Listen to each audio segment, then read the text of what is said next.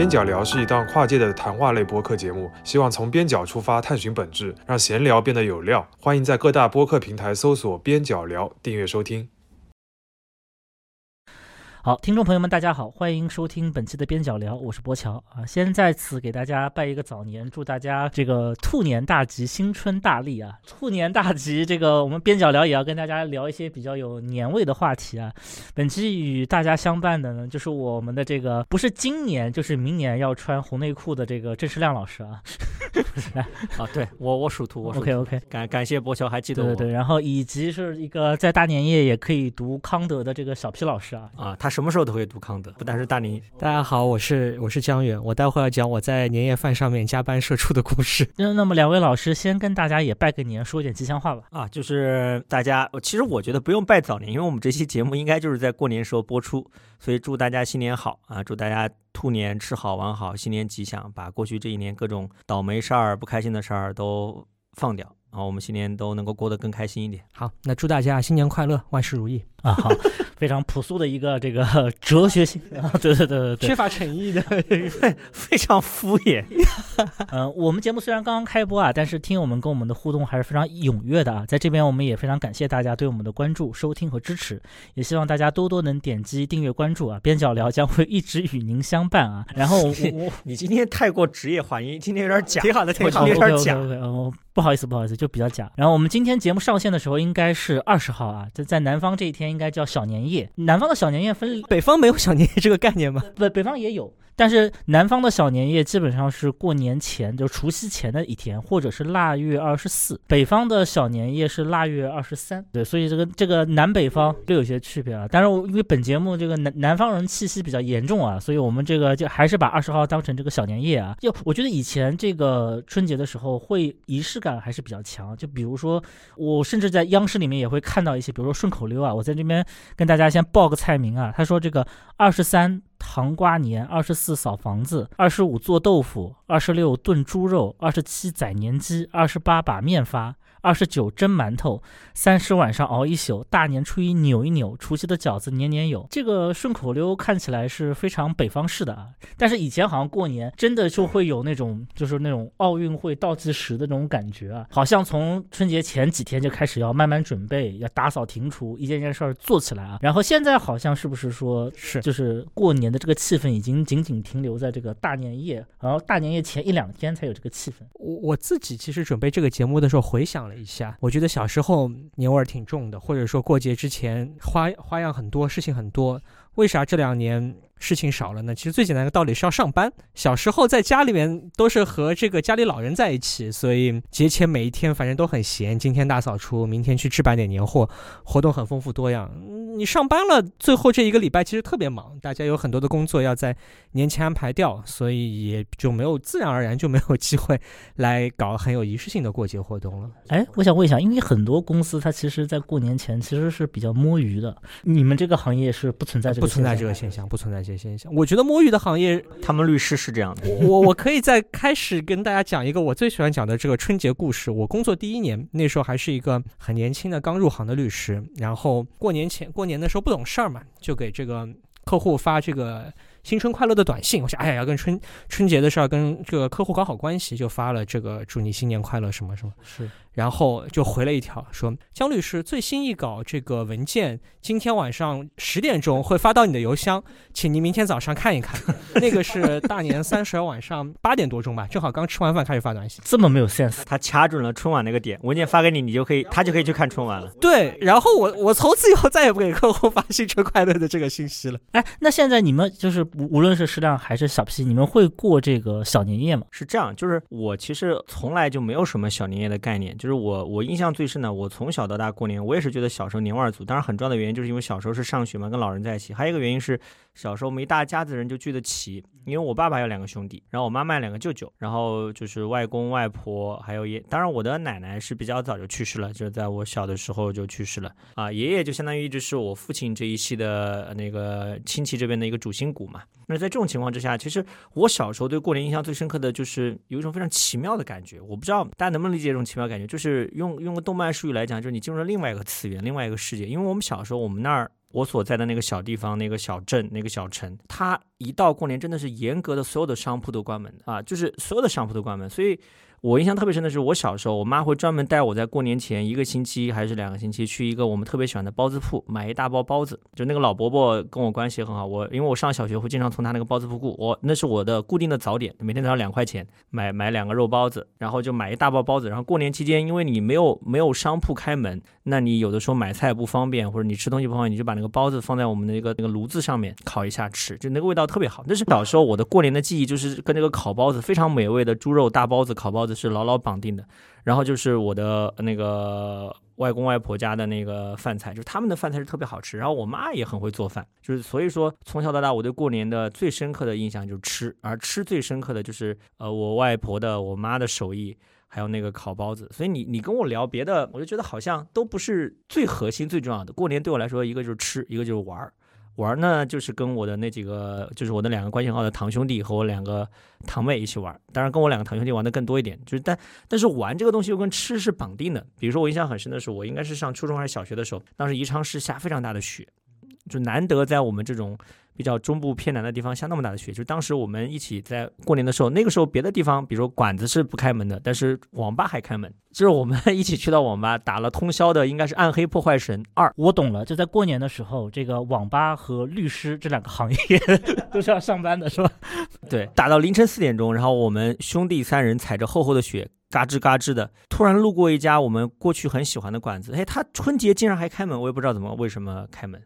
就很奇怪，就那一年他们开门了，然后我们三个人一起进去吃了一碗红油小面。这个时候就要来到某些这个散文的结尾，就是那是我吃过的最好吃的红油小面。红油小面啊，汪曾祺式风格要出现了啊，就就是印象非常深刻，就是通宵打完游戏跑去吃了一碗小面，过年踩着雪。其实你如果换个角度来来看，还蛮有诗意的。我觉得你爸妈应该挺脑溢血的，这个小孩晚上都野到外面去，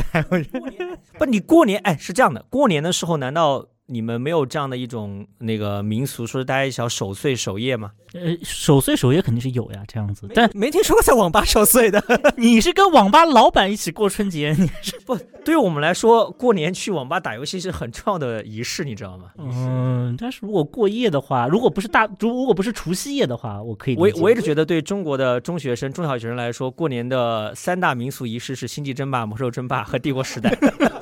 中间有几年还穿插暗黑破坏史，真的是这样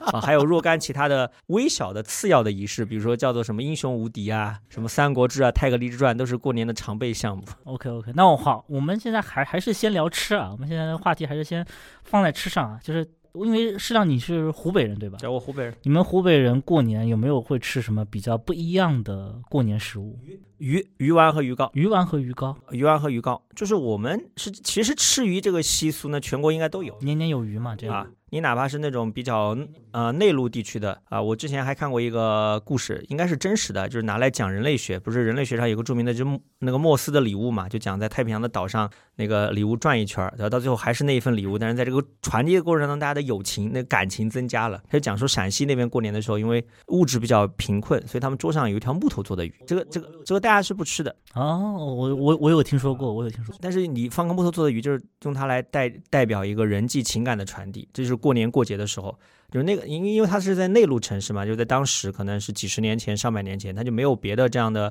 渠道搞到新鲜的鱼，就放一条木头鱼。但是我们湖北是要吃鱼糕和鱼丸的。那有没有什么很独特的吃法？鱼糕和鱼丸就是那个呃那个清炖嘛。就是里面放很多料，就是其实这种鱼糕和鱼丸，一个是本身的那个料好，就是料新鲜，就是用的鱼好。那湖北的鱼当然是最好的啊，在我至少在我看来，河鱼这一块应该是最好的。那才游长江水，又食武昌鱼是吧？啊，好了，你不要背诵毛主席诗词了啊！就是在河鱼这一带，因为湖北的那个河多嘛，又靠长江，然后湖也多嘛，过去是千湖之省嘛，后来因为是搞工业建设，填了不少湖，蛮遗憾的。大概最近这些年又还了一些回去啊，因为最近这些年国家抓抓环保抓的比较多。然后呢，我们的鱼糕呢是首先是鱼好，然后呢那个汤也鲜，因为它汤里面会用很多料，就是很好的鱼糕鱼丸的料，加上很好的汤的料，最后这个就特别好。就过年的时候就热腾腾的一大一大钵端上来，那个是很棒的。然后其他的东西我觉得也就跟别的地方差不多吧，因为我是很喜欢读什么唐鲁孙啊，什么陆耀东的。我发现唐鲁孙这种满族的后裔啊，又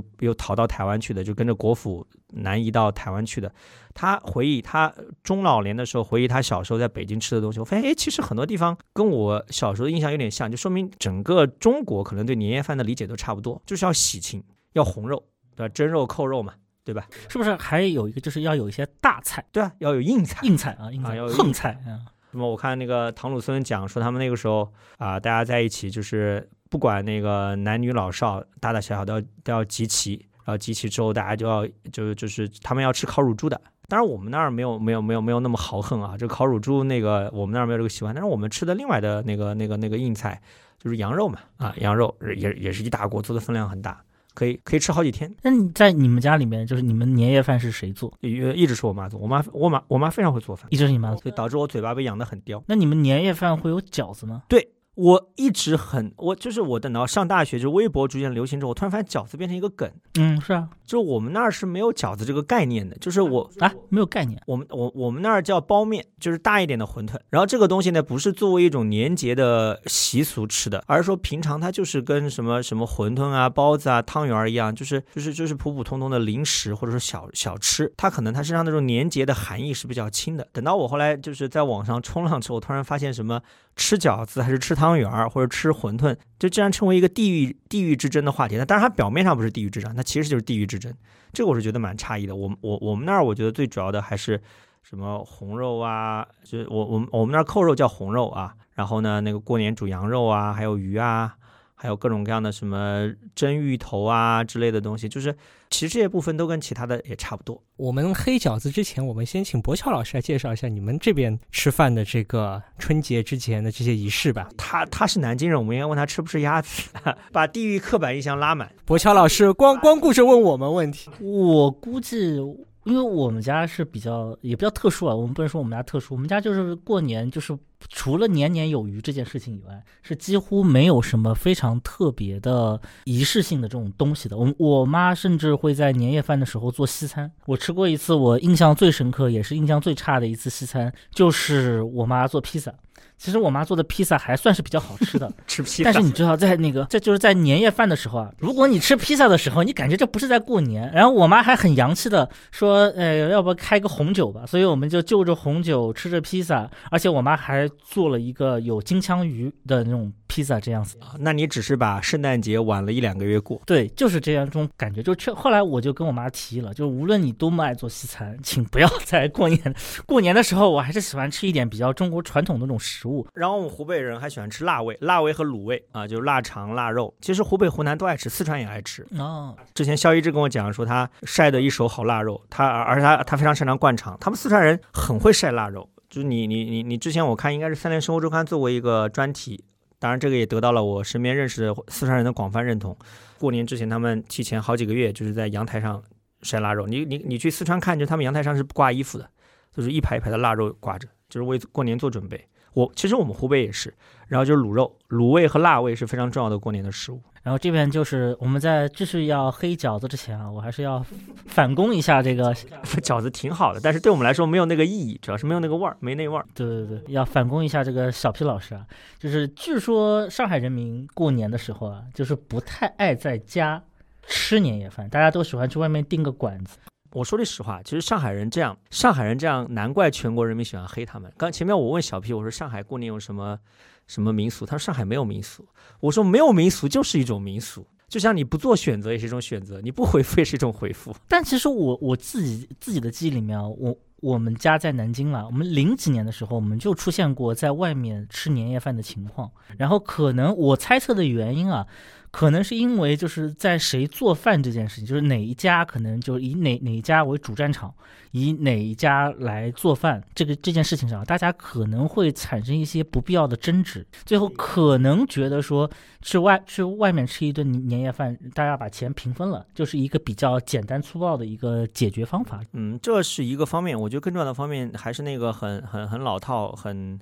怎么样，就很俗气的解释嘛，就经济发展了，对吧？生活水平变高了，但生活节奏也变快了。你让大家在上班的上班或者怎么样，在外地的你赶回来专门做一顿年夜饭，就是有点累或者有点效率不高。然后另外一个，你在外面吃会显得比较有面子。像我的话，等到我差不多上高中、上大学之后，我们再回去吃年夜饭，也就在外面吃。啊、去找那些相对来说比较那个高档一点的馆子，然后就在里面订个包间，大家在一起，然后也开几瓶好酒什么的，那都是之前平常时候不会做的事情啊，平常不会开的酒，平常不会去的馆子，就相当于在这个时候，其实这里面的过年的仪式就有了一个悄悄的一个范式转移。嗯，就是你小小时候，你想我是八零后嘛，八七年，从你想我小的时候还是有还是有粮票的，还是有邮票的，九二年才南巡，才市场化改革，所以我前面讲的很多我小时候记忆是停留在我小学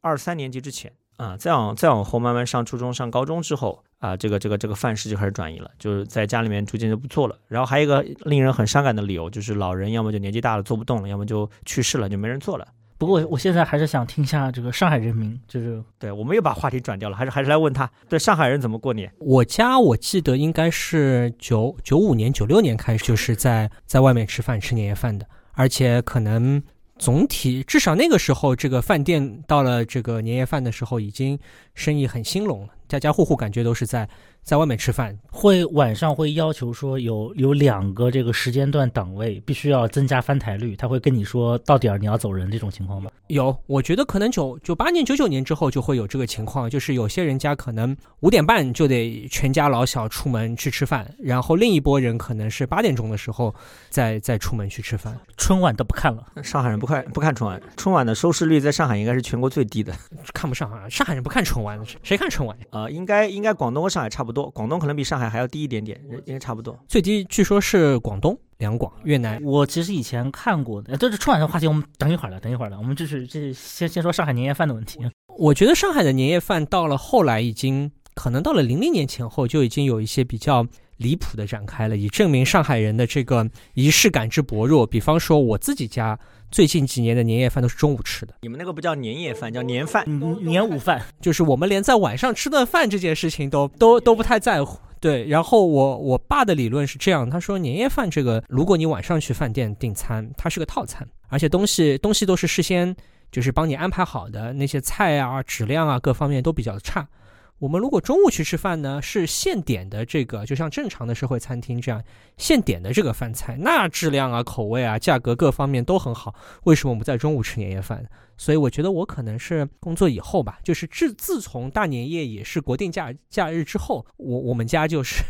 中午吃的年夜饭，你可想而知这个仪式感之之衰落。但是上海人也有些人对年夜饭比较执着的就比较厉害，比方说啊，年夜饭要定要提前很早很早定，有过这种就是你在吃本顿年夜饭的时候，顺便把下一顿年夜饭给订上的，否则的话你不提前五六个月订，可能你就订不上了，这个需要交定金吗？需要交定金，有些需要交定金，有些不需要。你看，这个其实也是一种民俗，只是他们不觉得这个叫民俗。提前一年订年夜饭，这个民俗还挺离谱的，是吧？对，就是提前半年订年夜饭。我只听说过去京都看红叶 要提前半年去订订订住宿。啊，所以京都红红叶四舍五入约等于上海人年夜饭，不错。OK，我们这之前也提到嘛，有很多这种南北饮食之争啊。我不知道，就是郑世亮，你们家会第一，你们家除了饺子以外，会吃汤圆吗？你你忘记了一个非常重要的点，就是湖北在中国中部，嗯，是所以南北东西我们那儿多少都沾点儿。就是我们是又吃，呃我再说一遍，我们那个不叫饺子，叫包面啊。其实是更，如果你让我来区分，我觉得更加是接近馄饨那那那一边儿，它的大小应该跟饺子差不多大，不像馄饨一样那么小，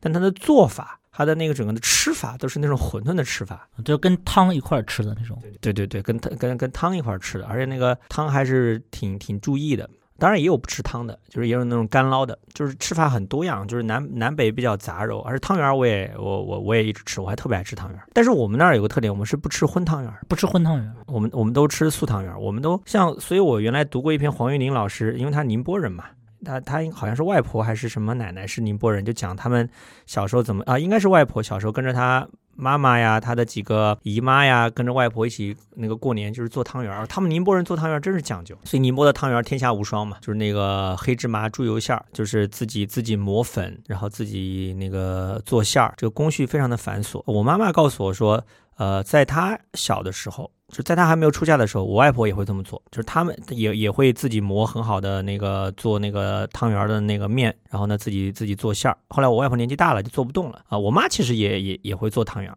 但是我们现在可能 都是去去买。他这不应你你们会有那种专门的，比如说搓汤圆这种词汇吗？有有有有有，我们搓那个汤圆，那个我们湖北的说法或者我们那儿说法叫顺风圆儿，就是上海的酒酿圆子，就是我们那儿叫叫叫叫顺丰圆子，叫顺丰圆儿。然后就是用我们那儿叫那个那个，哎呀，我都我都不知道这个词儿用用普通话怎么说，就用用那个那个那个酒酿那个煮那个小汤圆儿，那个是那个其实不是搓的，那个是颠出来的，颠出来的。对我我这个方面的手艺我还是略知一二的啊。但是大的那个汤圆儿是要包的，但是我们包汤圆儿只包那个甜汤圆儿，就是呃那个不吃咸的，不吃荤汤圆儿。这哪边会吃比较咸一点的汤圆？这个就是到上海来，上海人爱吃肉汤圆儿，吃肉汤圆儿应该是江浙沪。我自己有少数的经验吃过肉汤圆，我基本上吃了第一个就不不太想吃下去。太腻了，主要是糯米本来就比较腻。我见过的肉肉汤圆都是超市里面的那种冰冻速冻食品的，我自己从来没听说过哪个 亲亲戚朋友家里面是做这个肉汤圆。我小时候是做那个啊、豆沙和那个芝麻馅的汤圆都有，啊、对，这个比较常见。这个比较常见，都是，但是我们是店里买来的这个现成的这个馅子和现成的这个面，顶多就是自个儿家里和个面包一包，已经是呃上海人手艺的极限。我觉得上海人总体不太讲究这个。哎，上海人虽虽然说对过年没有什么追求，但是对吃还是追求挺高的吧？我觉得。吃追求高就下馆子吃呗，为什么要在家里做？上海哦，懂了，懂了，懂了。你看，你看，你看，这坐等听友批判这种这种态度。但但没办法，就是我我觉得上海人的一个可能，我个人的感觉啊，比较普遍性的问题就是大家忙，这是其一。其二呢，就是因为是移民比较多，所以没有什么手艺上的传承。但是那会不会就是说上海其实跟就是深圳的未来就是上海，有会会不会有这种现现象？有可能吧，因为比方说像像我外婆是天津人，所以我外婆是会包很很好的水饺，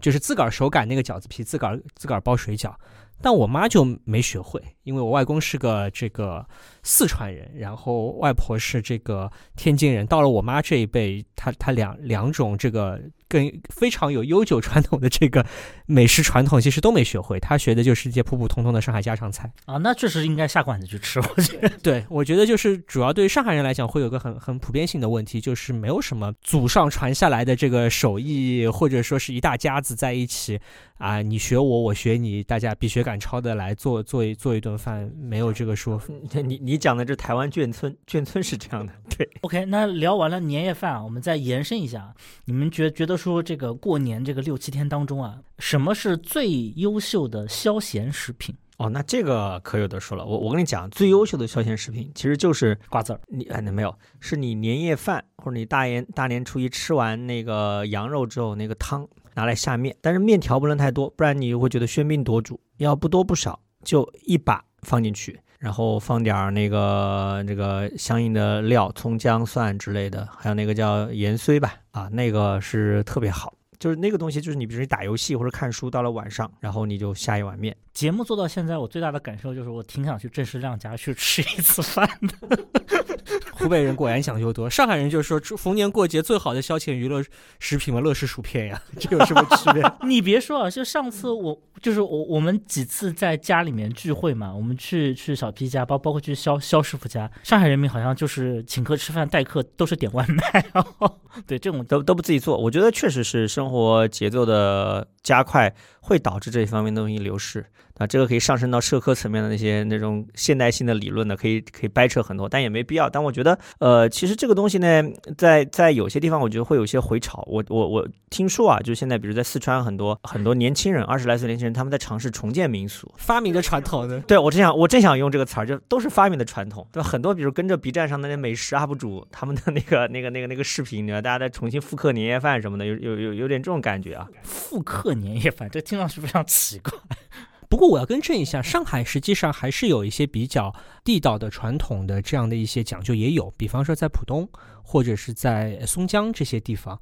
啊，当然从不好意思啊，站在上海人的语境下，会有一个很很微妙的所谓市里的人和郊区的讲究。但是呢，如果要说上海有什么地方对于传统还是比较在意的话呢，相比之下，浦东有些地方的人还是比较讲究的。我以前有个同事是个特别特别能干、特别优秀的一个一个同事，我们那个时候就在那儿晚上加班的时候就闲聊嘛，就说：“哎，你这个处理这么多的事儿。”张罗这么多的事儿，为什么能够张罗的井井有？他就讲了个特别不幸的故事。他说他他家是一个就是啊、普通的本地人，然后呢，他们家还有一些亲戚是吃斋念佛的。然后呢，他们后来有一个弟媳，还是一个怎么样的亲戚呢？他们那家是信那个天主教的。所以说，到了逢年过节，好多亲戚要一起吃顿大菜的时候，这个安排起来就特别的复杂，因为你要在一桌当中，就是要融合很多这个不同的民俗文化传统的这些讲究，保证大家相互之间都互不打扰。所以，我我就说他的那些处理复杂交易合同的这个经验，全都是在家里面这个张罗年夜饭培养出来的本事。也没想想到一个年夜饭可以看到很多职场技巧啊，这样子。这个绝对是职场技巧。我那个时候还跟他传 传授过很多奇奇怪怪的这种民俗传统，说怎么跟天主教的搞好关系。他那时候来了个弟媳，说是什么到了到了坟头不肯磕头啊，冬至要怎么怎么地呀？这个就和上海本地还是有很多风俗有有冲突，有冲突的地方。这些东西要安排好，其实不，我相信不仅上海吧，可能各个地方都还是会多多少少有些这个传统上的冲突的。然后我们下面聊下一个话题啊，因为今年确实，今年除夕有一点不一样啊，各地好好像都出些出出了一些新规啊，就是之前有一些地方有非常严格的禁放烟花爆竹的这种规定啊，但今年似乎是有一些些放宽啊。不过因为今年冬天非常特殊，各地的这个医院和医护人员也都处于一个比较高压的这么一个防疫的状态啊。我们本节目还是不建议大家燃放烟花烟烟花爆竹，以增加这种医护人员不必要的负担，但我们还。还是可以把它当成一个历史记忆来回忆一下。我先问一下两位啊，特特别，我们从先从小皮老师开始啊，呃，在上海你有过燃放烟花爆竹的记忆吗？有，我记得我们小时候是放放烟花爆竹的，是吧？对，但是呢，我我们家我自己其实很害怕这个烟花爆竹，所以对我我我个人很讨厌，我觉得这是个非常他他一看就会很讨厌放烟花爆竹，毕竟他是雪菜党。我待会儿跟你讲，我会怎么爱放，觉得这是一个很非常吵闹又很危险的一个一个事儿。我记得小时候可能各个地方都有，就是小孩子喜欢玩那个摔炮。还喜欢玩那个飞毛腿，就是点一下之后，这个小的那一小段，这个烟花会飞得到处都是，发出个很大动静。我童年最大阴影就是怕被这玩意儿炸到，所以连带着我一直到现在。你上辈子是不是 Umbridge？但但还好，我我觉得我们小时候还是有两年赶上的。后来大概在啊读大学就是。二零一零年前后有两年，上海实际上烟花爆爆竹是解禁的。对，上海在二零一零年前后有几年烟花爆竹是是解禁的，所以那两年实际上还是可以看到，因为我们家住的比较高，是可以看到全市是就是沉浸在这个烟花爆竹的这个海洋当中。而且我我记得我们家当时可以远眺那个上海展览馆。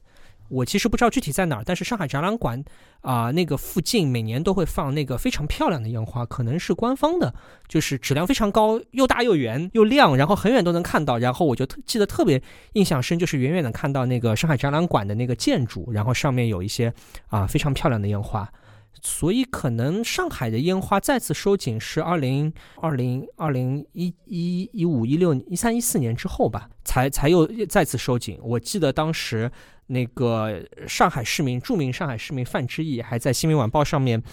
登了个文章，说什么从我做做起，以身作则，这个禁放烟花爆竹，诸如此类的。所以其实也有个过程嘛，不是说上海人从小没看过烟花爆竹，这个完全是这个地域个刻板印象。行，反正听了小皮老师的话，我大概知道他们家的房价了啊。然后接下来就是郑世亮老师啊，你这边应该是经验会更丰富一点啊。我们从小放烟花爆竹，我们都很硬核的呀，我们放的是大地红，好吧？什么四百响、一千响，我都放过。你们放的那种，因为烟花爆竹分很多种嘛，一种是像冲天这样子的，冲天炮那个我们也放了，然后还有一种是在，比如说在地上炸这样子的，哎，都放。所有的所有的烟花爆竹通通放。你有你你有没有什么你特别喜欢的 炸的类型？是我主要是喜欢跟我的那个堂兄和堂弟一起。那个时候我们在农村里面，比如去农那个乡下的亲戚那边那边玩，我们就 当然这个说出来不太好，当什么擦燃一一根鞭炮就直接往那个粪坑里面丢。丢完就跑啊！所以真的有人这么幼稚搞这个活动？我一直以为是民俗传说来着 啊，并没有，我们就真的干过。但你而且确实觉得很快乐，就足以说明就是男孩子多少带点那那啥，带点幼稚。虽然我觉得这个问题不太好，但是我想我知道他的快乐在什么地方。哦，他就是很快乐，搞破坏的快乐，就是恶作剧的快乐，会有沼气爆炸的那种感觉，会会有这种危险吗？啊，并没有，就是你你有没有见过乡下的农村的那种？当然见过，有丢，但我没有往里面丢过 这个东西，恶作剧。剧的这种快乐啊，而而且我我们小时候那个那个那个烟花，因为过年的时候，像我小学主要是主要是小学，主要是小学。小学的时候，其他的娱乐形式也比较单调，就是兄弟几个凑在一起放烟花爆竹，这个就特别快乐。就是真的是什么样的烟花爆竹我都放过，而且我我小的时候我住的那个小镇，它是有玩龙灯的。这是一个什么样子的？你能详细的讲？我都已经忘，应该是除夕夜，大年三十的时候，一大帮人舞狮子，然后那个那个把龙灯举起来，就是游龙灯。我怎么发现你你说的这些传统都像央视会去拍的那种？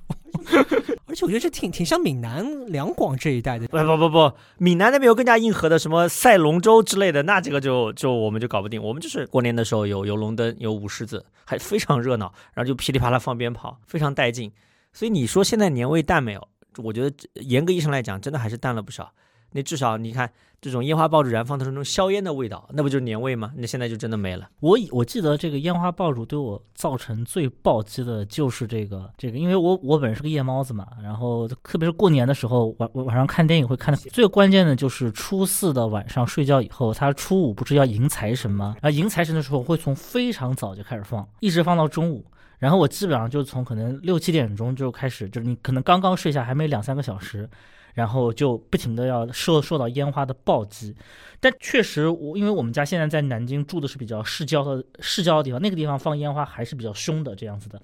我有几年就出现我跟我妈说话都听不见对方讲话的这种，其实都不是在我们家附近放的，但那个声音就巨大无比。但是去年呢，可能因为疫情啊等等等诸诸多原因，放烟花的人变少了，确实会感觉好像似乎少了点什么，这种感觉似乎还是存在着。博乔老师自个儿放烟花吗？我我以前在，因为我我我父亲是苏州人嘛，苏州太仓人，我在太仓放过，我我所有放烟花的回忆全部都在苏州，就是在苏苏州，而且。也是有，还甚至有那种箱式，就是一长得像一个箱子一样的，对，放在对啊，那个那个我也放过，那个是很漂亮的那些大大对，然后还有那种用手持的，像一根那个很长的那种，那个一个是很响，另外放出来之后会燃出爆出那种很漂亮的烟花的夜明珠，蓝蓝色的一根，哇，你竟然能够把这种东西叫出名字来，可见我对爆烟花爆出的恐惧之情有多深，对吧？我刚刚是一时语塞，因为这个东西我都放过，但我不知道名字，你知道吗？对，我记忆中还而而且有很多家长要点燃以后，然后那个那个家。庭里面的女性会疯狂的往后闪，然后男性就会再站在前面，然后要找到一个特定的时间把它放开，它才会往天上冲。如果时间拿拿拿捏的不好，要么就掉掉在地上，然后你不知道它飞到什么地方去；要么就是会把手给炸伤这样子的。然后就是那种我从小到大对烟花爆竹的最大的回忆就是这玩意儿很危险，因为我但凡要想去靠近一点的话，我妈就会拦着不让。然后我妈会非常仔细的检查每一个他们要让我接触的烟花爆竹上面的什么手持的办法，尽量让我避免我受伤。所以我从小到大的记忆就是这玩意儿非常他妈的危险。你们见过那个小钢炮放的那个烟花吗？就是像那个小型的迫击炮一样，有个炮管钢筒的那种，那个烟花才才是比较比较硬核的。但那个东西挺危险的。嗯，我我我原来放过也一次，但是。之后就听说，就也是看到消息，就是说有人因为放这个东西，就造成了一些事故。上上海每年大年初一的新闻晚报上的固定新闻，以前就是市郊的某某人用那个小钢炮 放烟花，然后把脸给炸伤了。然后这个新闻反正每年总有总有一回，因为这样的鞭炮鞭炮呢，并不总是质量是好的，它总有一些劣质的，就很容易出事儿。比如说我小时候有也也是一个传说，就是家长一直告诫小朋友说，你鞭炮放完之后，如果如果没响，千万不要把脸凑近了看。就很容易出事儿，所以无论是出于对医护人员的考虑，还是出于我们对我们自身安全的考虑，还是请大家在本个春节啊，尽量远离烟花爆竹啊。不过我以前看过一个非常傻屌的新闻，就是好像在美国，好像类似于像辛辛那提这样的地方，他举办一个烟花大会，然后肯定是专业的嘛，这样子的，这个专业的那种烟花。结果这个专业的烟花场合，它设置烟花燃放的时间设置错了，它所有的烟花是一瞬间全部放掉，而不是一个，比如说每隔五秒、每隔十秒开始放，所以就导导致辛辛苦苦去那边看的很多居民，在二十秒之内见到一个无比绚烂但不知道在放什么的白昼一样的天空，然后之后归于沉寂，这个烟花大会就结束了。这是我看到我和几年前看到的最傻屌的一个新闻，这样烟花还挺危险。我们以前。复旦法学院这个校庆的时候，当时是周年庆，所以晚上搞了一个文艺演出，然后还有一个烟花的一个，应该是请来的很高级的烟花。后来好像就出了事故，它有两发这个烟花不是对着天上放的，是是好像是冲着地上放的，所以在我的记忆当中，那个烟花大会最后的这个 前面都很漂亮，但是最后的那个结局是有两发烟花，似乎是在非常紧靠人群的地方炸开，然后所有的人就很 很很恐惧的往后逃窜的这个这个记忆。行好，那看来还是不要，大家还是记住我刚才的话啊，这样子。然后接下来就是我们对上海人民小小区老师的一个灵魂拷问啊，都说你们上海人亲戚之间关系不太好，所以过年不是很喜欢走亲戚啊。当然，我知道这个节目或许会有有一些你的亲友来收听啊，所以你可以以我有一个朋友这样的 制式来进行一个开场。没没关系，我可以介绍一下我们家的情况。这我觉得这可能在上海的家庭当中有有一些代表性吧，就是其实就是我爸妈两边的亲戚人数都非常少，因为我我我只有一个舅舅和一个姑妈，等于父母两边各有一位同辈的亲戚，所以就是所有的人在一起吃完年夜饭不需要走亲戚，因为所有能走的亲戚全部走完了。所以我们家过年的时候的这个节目之所以不走亲戚的最简单的原因就是年夜饭。只要一桌十个人，七八十来个人，已经已经完成了全年所有的收红包的任务。你 你这个年初一开始是没有机会收到更多红包的，都见过了。但你们就是其他的家庭，就是比如说，总会有一些兄弟更远房一点的亲戚，是相对就比较少，确实确实比较少，可能有一些。相对远方一点的亲戚比较亲密的可能会呃走亲访友，还有呢，上海以前过去会有些朋友会春节走亲访友，但是可能到了我我们自己这辈，显然已经已经没有了。我爸妈那一辈多少还有一些朋友会春节的时候来拜访，会有一些什么同学聚会，对，会有一些同事。我我记得我同事也会春春同事会有。我我妈对于春节的回忆，这就是上海人上一辈的回忆，就是说啊，外公外婆会熬一锅很大的。粥有点像腊八粥，就是把各种啊食材，主要是甜的那些食材，大枣呀这样的一些食材放熬一锅很大的粥，然后这锅粥呢就就藏着，然后整整春节的这五天六天的时间，但凡有。有亲戚来上门，就就就从这个大锅里面就挖一勺粥，然后呢，小孩子等于就可以趁着这个机会能够蹭上半碗，蹭上小半碗，然后可能到了年初五这个拜年的这个高峰，呃，慢慢过去之后，可能剩下的那些粥还能被小孩子再能够分上一小碗吧。这个就是上海人民的过年走亲戚的方式。南京人民怎么走亲戚的？来，博乔老师介绍一下。我们家不走亲戚，我们家我其实我妈兄弟姊妹非常多，然后而且其中大部分都居住在南京。博乔老师之前把这个火力集中在上海，没想到暴露了自个儿家也是不走亲戚的传统。对，就是是哎，我我我个人，但是我们我妈跟她的姊妹之间关系其实都不错，就就是属于那种每个月可能都要打个两三次电话这样的关系。但其实似乎大家，而且现在城市非常的巨大，然后你要走走个亲戚，其实也不是特别的方便，对，比较费劲，比较费劲。然后如果但凡有人上门的话。对于我们家来讲，就是一件大事，然后就是一定要接待好这样子，因为平常没有什么人会过来。不过我还是想到一个，就是这个问题可以问帅帅才啊，呃，你过年会从从事一些就是这种中国国粹活动吗？打牌当然打牌，打麻将。但我我小时候蛮讨厌打麻将的，小时候讨厌道理很简单，因为小时候就自命清高嘛，觉得麻将是你们这些恶臭的大人专属的玩具。我们当然要打些高雅的，什么《太阁励志传》《三国志》这种东西的，《三国群英传》。等到你入坑以后，但等到等到你等到你成为一个大人之后，你就打麻将非常快乐。过年就是我们疯狂，而且我们湖北的麻将的规则非常的劲爆，我们那个叫 血流成河，要打到最后一个人是吧？就是我们的我们不像对我们不像上海麻将，上海麻将比如说你胡胡一。胡一次，呃，胡一次，就大家就推倒重来，重新洗牌来过。我们是打到最后一张牌结束，就是你只要把牌型做好之后，你可以一直胡下去。所以像我妈这种牌神，就是她做做好那种牌型，就九连宝灯，清一色九连宝灯，专业名词出现了啊，就是就是，比如你你胡万一色，你可以从一万一直胡到九万，就非常的残暴。就自从我窥破了这里面的秘密之后，我也爱上了这个游戏。你看，就过年就打牌，就打扑克，然后然后打麻将，对，非常快乐。扑克是打什么扑克呢？我们就打八十分啊，打斗地主啊。但打八十分主要是我来上海读大学之后的习惯。我发现上海人太喜欢打八十分了。哦，是的，是的，是的。我学会八十分，居然是在汉堡的三个上海跟三个上海，在他们的汉堡宿舍里面学会了打八十分。啊，你的故事这么有传奇色彩。然后我当当天晚上就爱上了。八十分这项运动。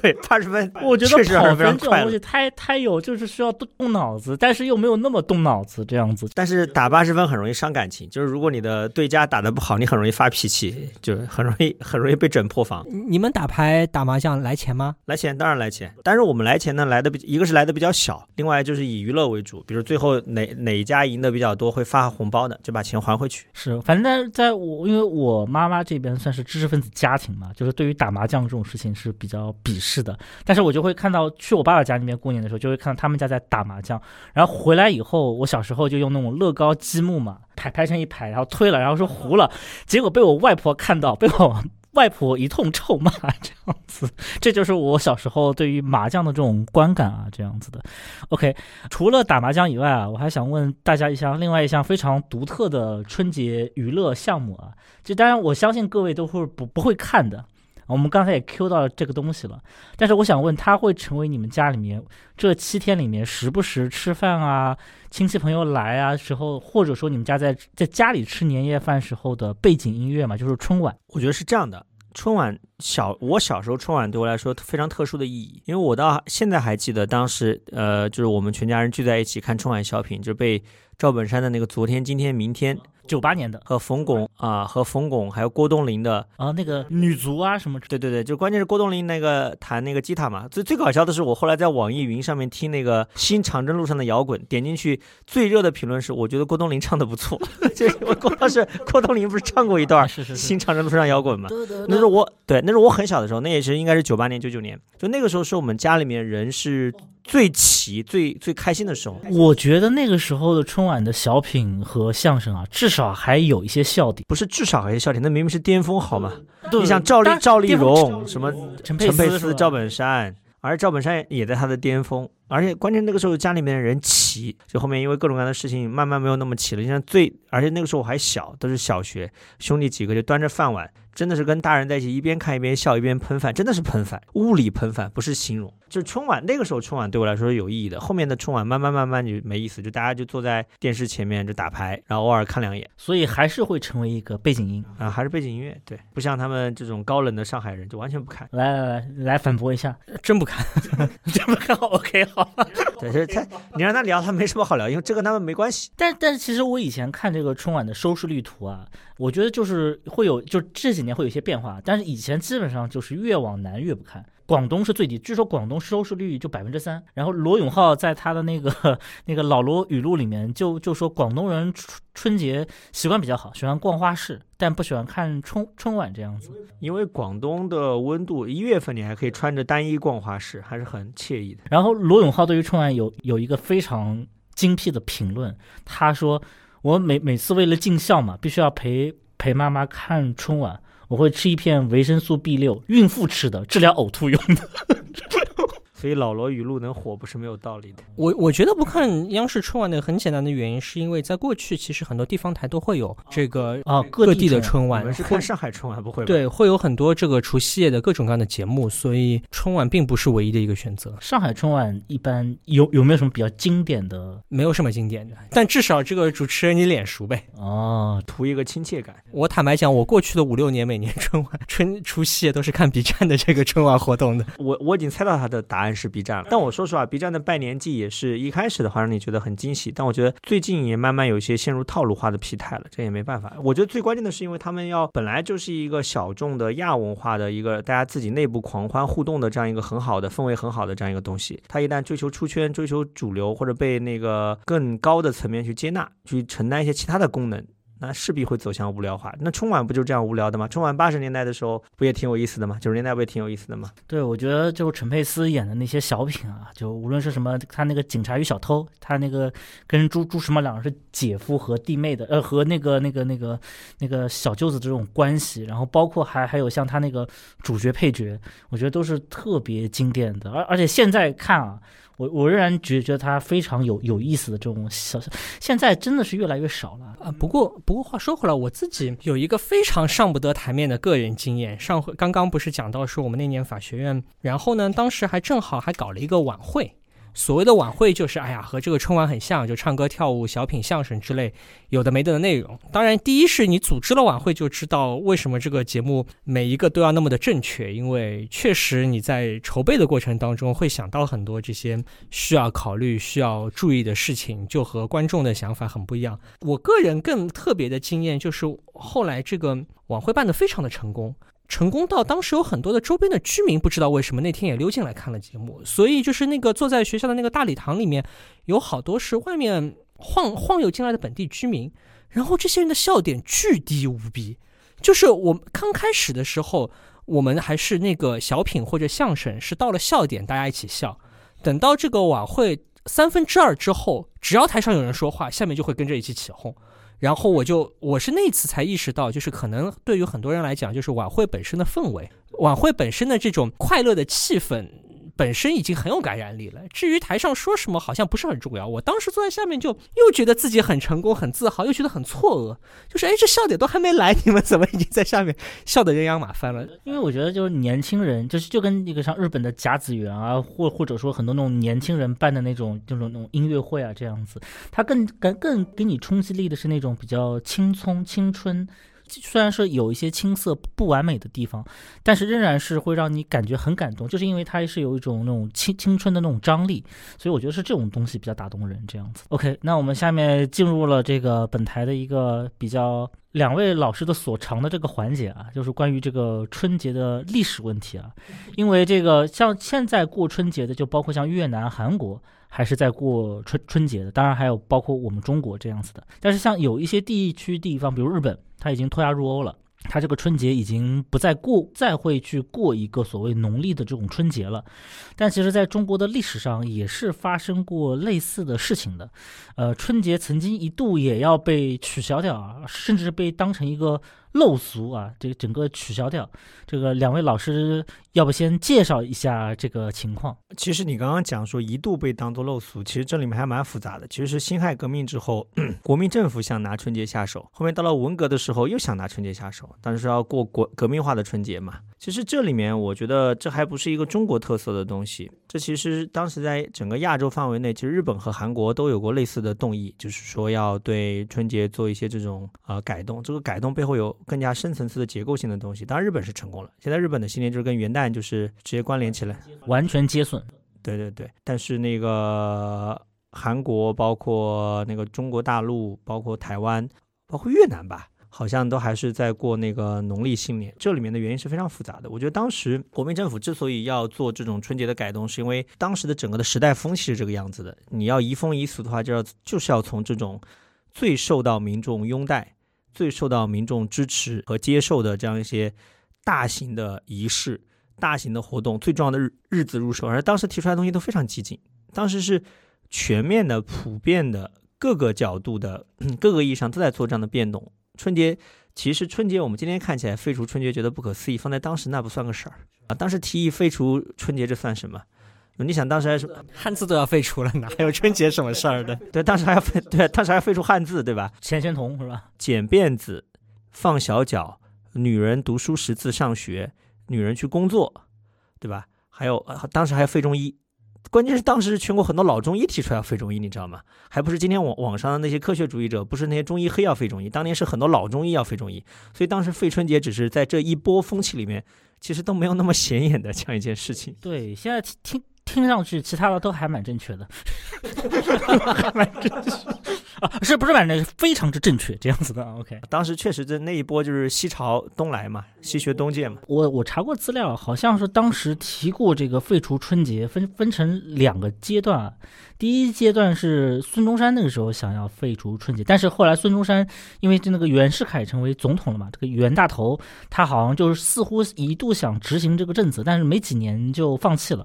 然后蒋该死，他其实也是希望能够，蒋该死他废除春节的时候是非常激进的，他要求所有的店铺在春节的时候是不准开门的，不能开门，你必须是一个，也就是不不，你是不准歇业的。就是你必须要春春节的时候跟你平常一样，你要是正常营业的这么一个状态这样子的。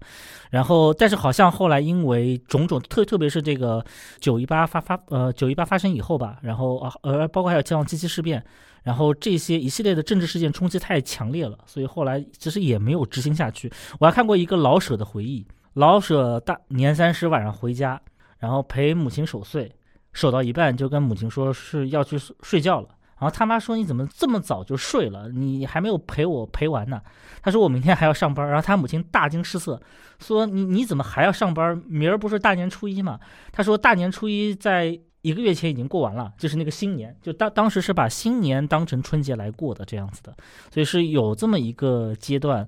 而且当时蒋介石好像为了能够不过春节啊，他甚至找蔡元培来背书，他可能觉得自己形象不太好啊。他专专门找蔡校长来做做一个背书啊，这样子的。嗯，当时应该是一九三零年的时候，蔡元培还在街头演讲嘛，呼吁大家去过新历，就是过元旦，不要过那个旧历的新年，就是春节嘛。这这背后其实就是新历旧历之争嘛。但日本就非常搞笑，就日本呢，他是把那个旧历废废掉，是过新历。可说你他过新历的时候，他旧历的那些节日都还保存着。他们的七夕就是新历的七月七号，然后端午是新历的五月五号。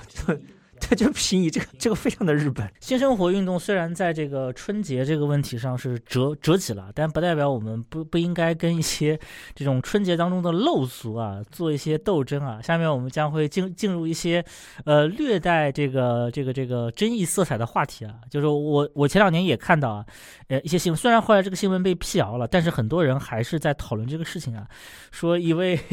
有 有一好像是一位女性。跟随自己的丈夫回山东过年，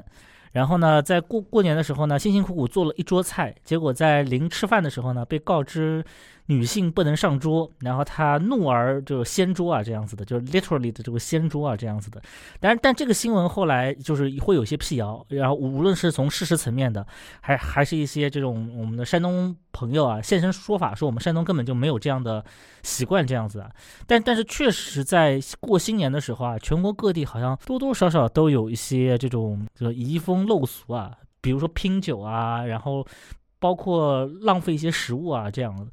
两位对这个春节陋俗有没有什么一些各自的看法啊？春节陋俗是这样的，你前面讲到说网上有很多人反驳，我能够理解的是，这是一种出于朴素的爱家乡的情怀。其实我跟我认识的山东朋友交流过啊，这种习俗还是比较常见的。究竟有多常见、多普遍，我不能通过身边统计学来做一个铁口直断。但确实，就他们的说法来讲是比较常见的。我觉得这个也正常，因为 我们其实上一个话题嘛，就也也就简单聊了一下。我觉得春节这个东西，它背后它是个一揽子的东西，它是一个一个一个结构性的东西，就是说本身它是植根于一个大的一个一个框架里面的，植根于很多很复杂的我们日常日用而不知，我们一直在浸润在里面，我们接触不到的东西。你在这里面。你很难超脱出来的，就是因为人毕竟不能揪着自己的头发离开地球，对吧？嗯，一个很好的，因为我其实我非常喜欢山东人，山东女孩、山东男孩都很好，各有各的好。我怎么听的“山东男孩”这个四个字像后期找不上去的一样？啊，那那并没有，你不要对我做这样的恶意揣测。不管是人品啊、作风啊什么，我都很喜欢。但是你会发现，他们回到家乡，处在家乡的环境当中，就有有的时候会有点身不由己，或者自由不由自主。对，就不是之前一个特别搞笑的一个视频，就是说靳东回老家跟他老家的那帮发小敬酒嘛，在酒桌上那个说话嘛，然后有人就贴出来说是典型的山东好女婿的形象，只要再开个什么奥迪的公务车回家，穿个干部夹克，那就把山东丈母娘心目中的好女婿这个要素就拉满了。就是就是网上大家应该还搜到，可以去搜搜看看。就靳东，据说按照山东的评价说，靳东在酒桌上这一套就属于特别规范，很会来事儿，拍胸脯什么酒酒杯要递到什么时候，然后每敬一个人的时候要说什么的话，然后话不能太长，不能太短，不能太官腔，但是也不能太白，这个很有讲究，你知道吧？这个这个背后都是有一整套东西在里面的。OK，今天这个节目除了上海人受伤比较重以外，我听说了山东人受伤也比较重。OK，还还好还好，就是包括你说你不让女性上桌，我问过山东的男性和山东的女性，他们虽然觉得这个东西好像在别的地方没有，但他们好像也不觉得这是个事儿，不觉得这是个问题啊？是吗？山东女性都这么觉？对啊，我我，而且我接触到还是山东的，受过比较好的教育的。当然，当然可能年纪上会稍微大一点，七零后啊，他可能不像八零后、九零后，对吧？现在零零后都要整顿职场了，对吧？现在我网上的那些话题，我我觉得都是九零后、零零后会比较敏感一点，会比较反感一点，他们难以接受。你再往前，七零后、八零后，他们可能多少会觉得有点奇怪，尤其他们走出山东、走出老家之后，别的地方没有这样的习俗。但他们似乎也还好，他们回到老家，他们可能也不会选择多多么激烈的做出一些反抗。因为我想了一下，过年的陋陋俗很多，其实也并不仅仅体现在过年的时候啊。你你你，比如说女性不能上上桌这件事情，可能对于他们来讲，只不过是挑了过年的时候回家罢了。但我们可以聊一聊另外两个过年时候的一些，其实不是陋俗啊，但是我觉得会非常有聊的，就是 第一个问题就是 压岁钱。OK，压岁钱第一个问题啊，就是你们的压岁钱会上交给父母吗？从来不上交，从小到大没上交过，而且我每年压岁钱还拿挺多的。上海人民，请说一下。我大多数压岁钱交给父母了，然后我我我妈会每年压岁钱会凑个整帮我存起来，就是比方说，所以你所以你现在积攒下的压岁钱还在吗？还在还在还在。我我妈非常小心翼翼的把我所有的压岁钱都收起来，然后每年都。啊，会补贴一个整数，然后存到存折里面，然后还会每年都把那个数字告诉我。压岁方顶。对，然后我可能每年会从压岁钱当中节留一小部分，节留个一两百啊，留留在自己那，或者还有可能就是有一些亲戚的压岁钱漏网之鱼嘛，没有及时上交上去。所以我记得我在春节的时候，这么多年春节当中，唯一靠压岁钱干过一件。大事就是寒假的时候，和我表哥俩靠着我当时压岁钱买了个 PS 四。啊，没没没有，那时候都是小孩子，小学的时候买那个四驱车，那个车模。哦，你有没有看过《四驱小子》这部作品？没看过，那你的童年错失了。对，买买那个四驱车，关键是我们那那次是有点离谱，然后就二十块钱一辆。直接一张一百交过去，所以一人一天就弄了五辆车，然后到晚上的时候，这个东窗事发就有点，你这个多少沾点变态，对，场面就有点下不来了。哎，不是，不是，OK，对，那你妈收你压岁钱，她给的理由是什么？不需要理由，这有什么理由？我觉得我妈给我的理由其实很简单，就是说这个钱金额很大，所以是需要被管理起来。那我我我不知道这这个问题能不能问，你大概收到压岁钱的金额的 range 是一个什么样子的一个 range？我我觉得一两百吧。我觉得上海上海这边好像压岁钱既不算特别多，也不算特别少。是你小时候还是说你长大以后都都是一两百？一一两百，我觉得我到初中、高中可能差不多都是这样的一个数字，礼节性的一两百、两三百，多一点少一点，但一年下来可能总数在啊三四千。两三千、三四千，可能后来越多。一开始可能一千、一千左右吧，多多少少有点压岁钱，来自亲朋好友的。你们会给那个长辈送压岁钱吗？我记得我、我、我、我给呀。啊，会会给长辈压岁钱？这不是长辈给我们压岁钱吗？红红包、红包，工作了以后会给会给长辈红包。你们有这个？没有，完全没有。我记我记得我工作的第一年，我以前也没有这个概念。我记得我工作的第一年，到了大年三十那天，那时候还是工作日，然后就有好多同事跑到那个银行的 ATM 机那边去取钱，就是要去取钱。我当时还没有意识到发生了什么，他说哦要给要给长辈封红包，因为现在已经工工作了。然后我们那个时候几个刚刚入职的这个同事也有样学样的跑到那个中国银行，反正中国银行那个时候晚。就是很生意很兴隆，就是有很多排队的都是跟我们这样年纪差不多的年轻人，说是要取，当然也是象征性的，可能取个八百一千，然后说是要给啊长辈送红包。我记得我刚工作那两年还有这个，现在时间久了也长辈送红包，这个我这真的是我第一次听说，还还有这样的事情。是的，是的，是的。OK，但是你们那边拿红包需要磕头吗？当然，我外公外婆，然后爷爷的红包，就是磕的可可开心了。哎，那你现在会给你自己家的晚辈就是包红包吗？会啊，就是那个，但是我都好几年，我都已经四年没回去了，因为过去疫情三年我都没回去，逃掉了很多这种红色炸弹的负担。嗯，反正我们那边过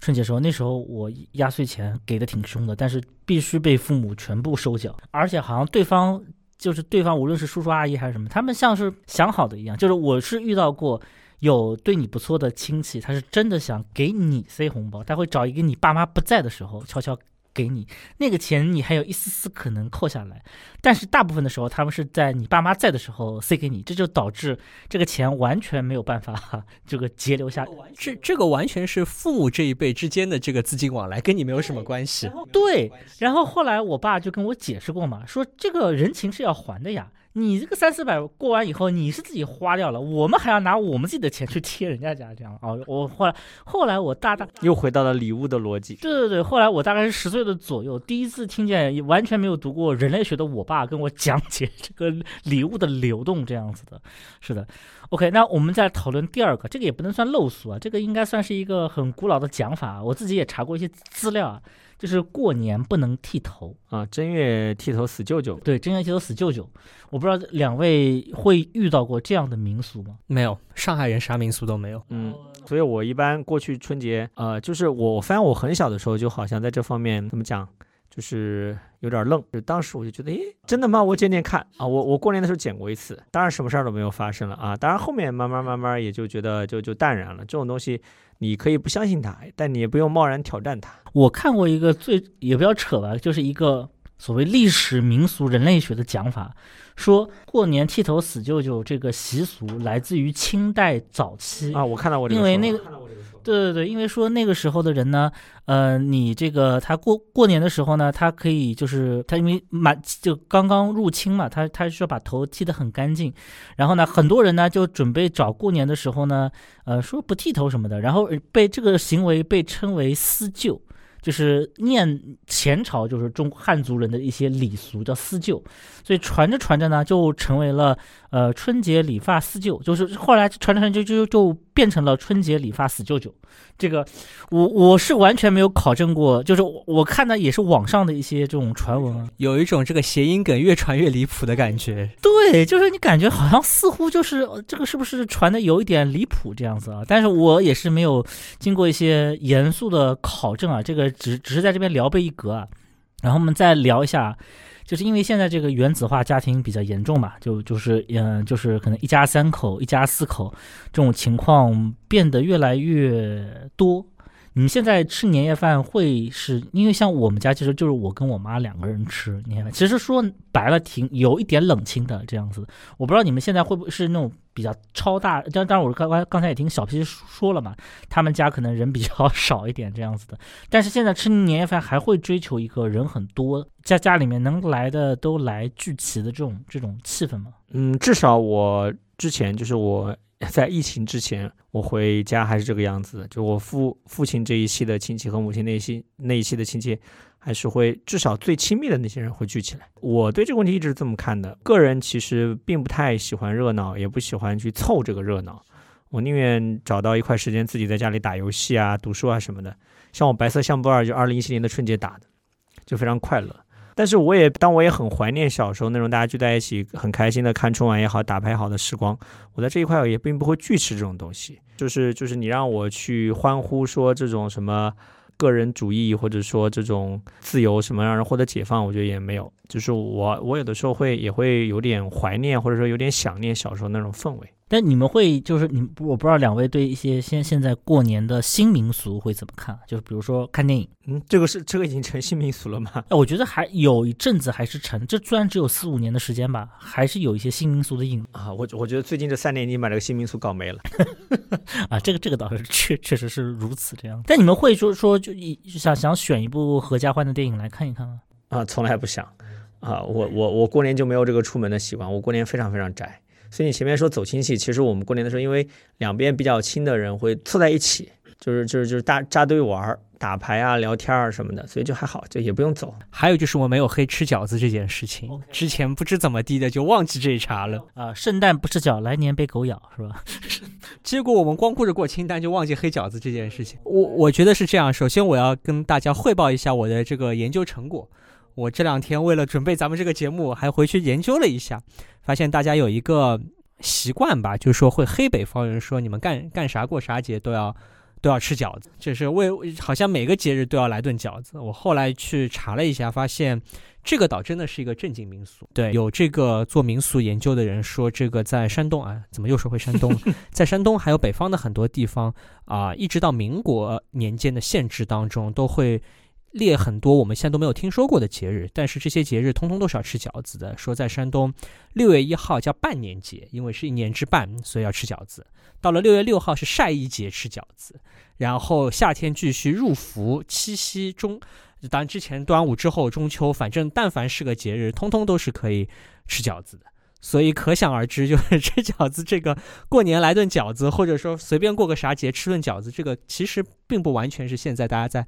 在黑啊，或者我觉得这应该是个确实有很悠久民俗传统的一件事情。那他这个民族传统是怎么研究的？就是翻县志，翻县志，翻了很多地方的这个县志或者是类似的这样的一些记载，然后就发现饺子这个东西在民俗上面是一个。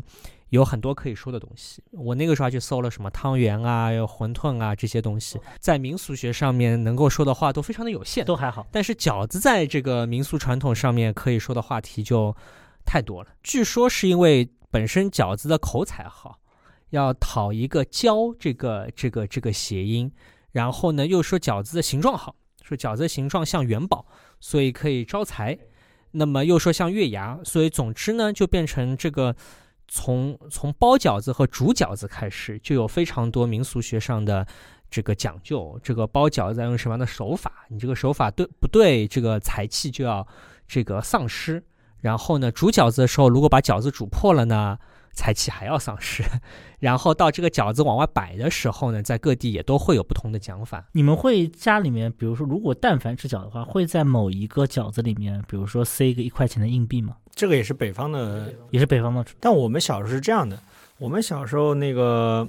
嗯，过年的时候，我想我忘记了，好像是汤圆还是包面里面塞过硬币，但但不但不是饺子，谁吃到就是中奖了。饺子为什么能够在这个这个过年的民俗里面重要呢？是因为饺子比较难吃到，因为道理很简单，比如说像那种面做的时候，像包子，像包子，你要你你那个面皮儿要能够把这个里面的馅儿拢住啊，它其实是可以只用掺少量的白面，可以用别的东西代替的。但你饺子要把里面的馅儿拢住呢，那就是是是是需要面是要比包子啊要要比其他东西多的。就其他东西可以掺杂粮，饺子掺杂粮，你掺了就是拢不住这个馅儿。所以其实吃饺子就是吃顿好的，对对，就是吃顿好。然后逢年过节都要吃吃顿好的。就是就是你在传统社会啊，你天天吃到饺子，其实对北方的普通百姓来说是一种奢望啊。他们他们对饺子是最隆重的。我举个例子啊，比如说那个上世纪三十年代，就明明，我觉得姜文对对对醋比较隆重这样 啊，就为了为了为了一点醋专门包顿饺子。就上世纪三十年代的时候，你像北京啊、天津啊、河北，他们那些手工作坊。比如正二月间的时候到农村招工，他们除开开工钱，还会打一个广告，那个广告也蛮诱人的，叫“常吃韭菜，老吃黄瓜，一年到头吃饺子”。就那个时候，你去对那些非常贫苦的农业人口来说，这个许诺是非常吸引人的。但是你真的到了工房吃了几顿，才才才明白，就是 他们那儿。一年到头吃饺子呢，跟跟跟家里是差不多，就是入入了腊月辞工回家才吃上一顿饺子，好听点儿叫送行饺子，不好听点儿的意思就是饺饺子叫那个滚蛋包，你吃一顿饺子你就会。那个收工走人了，好像我以前看到那个关于票号啊，就是以前的老的那种钱庄票号，好像过年请人走也是有一个类似于像吃饺子的这么一个流程。嗯，所以我刚刚讲的这个广告，他到了那个你真的去了那个工坊，他都有别的说法。他说之前叫常吃饺子，去了那个地方韭菜是长了，那长了这个韭菜就不好吃了嘛。老吃黄瓜，那黄瓜就是老的。啊，然后一年到头吃饺子，就等到你一年到了头，再再吃上那一顿饺子，头上才有饺子吃。头哦，文字梗，文字梗。不不过我还是想问问一下，因为像比如说我们现在其实时段已经不同了嘛，有有些时候会有一些不同的过年方式。比比如说啊，我听说很多人其实比如说在海南买了一套房，当然我我这边不是要专指。东东北人啊，我因为我也知道很多上海人在这个海南是有海景房的这样子的，然后会出现那种迁徙候鸟型的这种过节方法，过年的时候去南方。但是我总现在现在过年，上海人都去日本了，去国外了，对吧？这这也是过去好几年，也是疫情之年之前的美好时代。对，因为我其实是在新西兰过过一次新年，就跟我妈两个人过过一次春节，我们还专门找了新西兰当时的。除夕的晚上去去了那个皇后镇的一家一家餐馆，还不是中餐馆，吃了一顿比较丰盛的。但是真的说实话，就是毫无过年的感觉。嗯，你那你显然嘛，你你你都去到国外，你还想要过年的感觉？对，但是总是觉得说希望能有一些仪式性的东西嘛。这里面呢，我觉得是有个历史的形成的。我印象中啊，这种大家。过年的时候突然不聚了，你要去中国别的地方，甚至出国来过年，是从我大学毕业之后一一年、一二年开始，就是慢慢慢慢兴起的啊。当然我可能记忆有误或者时间不准确啊，可能到一一五、一六、一七到了一个高峰，慢慢慢慢的到了一八、一九稍微有一些滑落，然后之后就是另外一个世界了。因为我刚刚不是跟你们讲了很多次，就是我过年的时候都是跟我的堂兄堂弟，就因为我们从小一起长大嘛，关系比亲兄弟还好，就一起过的。我印象特别深是我大学毕业好像是一一年还是两年，他他就跟我讲，他说我要跟你嫂子，就是我们今年春节要出国了，要去一个呃外国来来来过年，而且是大年三十过后正月初一就动身。按照往年正月初一我们正好是大家在一起就是玩的时候，他就他就就出去了，啊，就那个时候就是这个东西呢稍微有一点点新民俗的样子，后面但是你也知道。对，OK 啊，我们节目最后啊，还是请两位来推荐一下，无论是直接跟过年有关的书或者电影，还是说就是你觉得说，呃，在家时候可以在过年的时候开始消遣消消遣的这些书和电影啊，不知道两位有没有什么推荐？首先就是那个黄建中的那一部电影嘛，过年嘛，赵丽蓉演的那个电影拍的非常好，啊，非常非常好。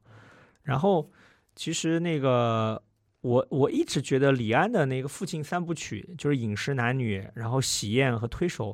非常有那种过年电影的感觉。我也不知道为什么，我就觉得这里面，后来我终于把这个事儿稍微想明白一点，我就觉得它里面有一种浓浓的，就是我们现在在过年当中经常处于的那种彷徨的感觉，就是一面是传统的，一面是现代的，一面是东方的，一面是西方的，一面是个人的。一面是家庭的，他是这这些东西交织在一起，但你但李安并没有明确的表态，就是李安在这里面的态度，你可以说是暧昧的，也可以说是高明的，就比较克制。比如说《饮食男女》里面，他一开始就讲的他那个小女儿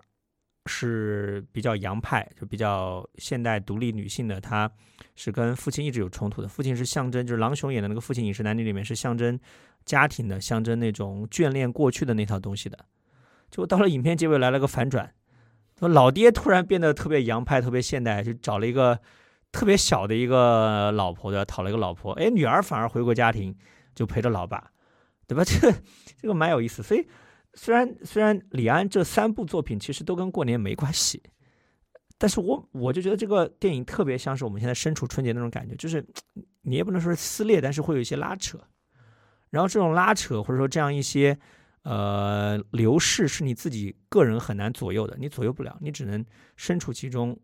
去去任由它发展，对吧？就是喜宴、推手、饮食男女都这样。其实我好像每年差不多到过年的时候都要重看一遍饮食男女，而且那个电影拍的就确实美食的画面非常好看。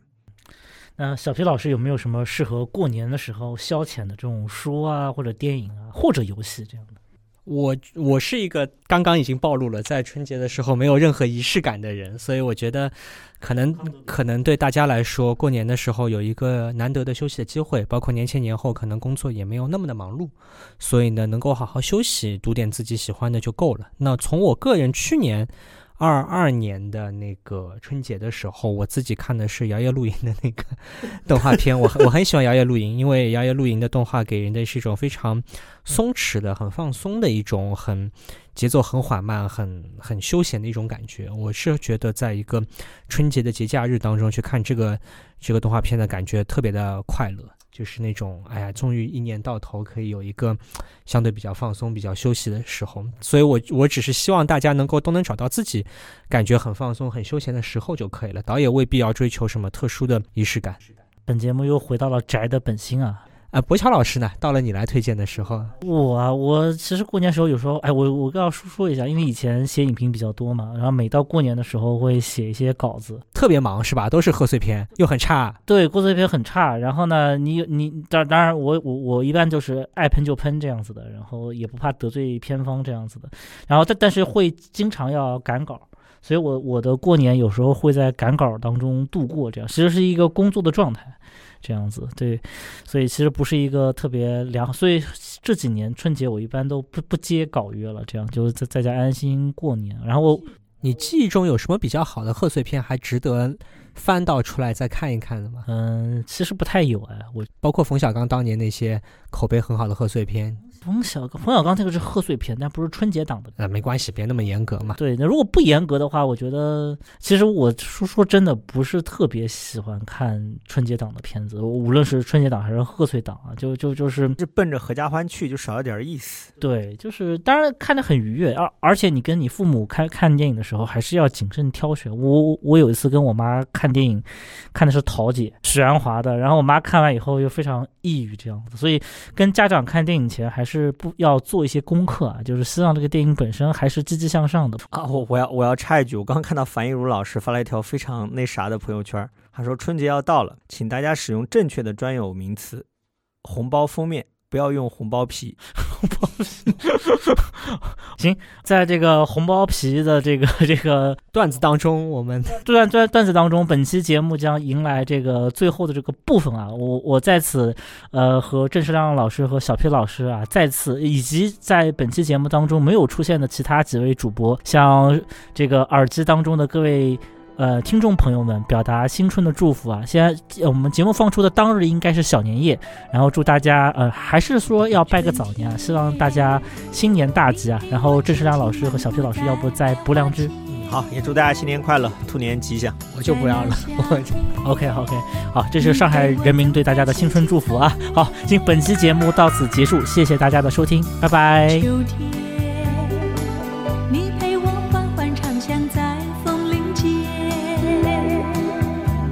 在那冬天，你陪我数着雪花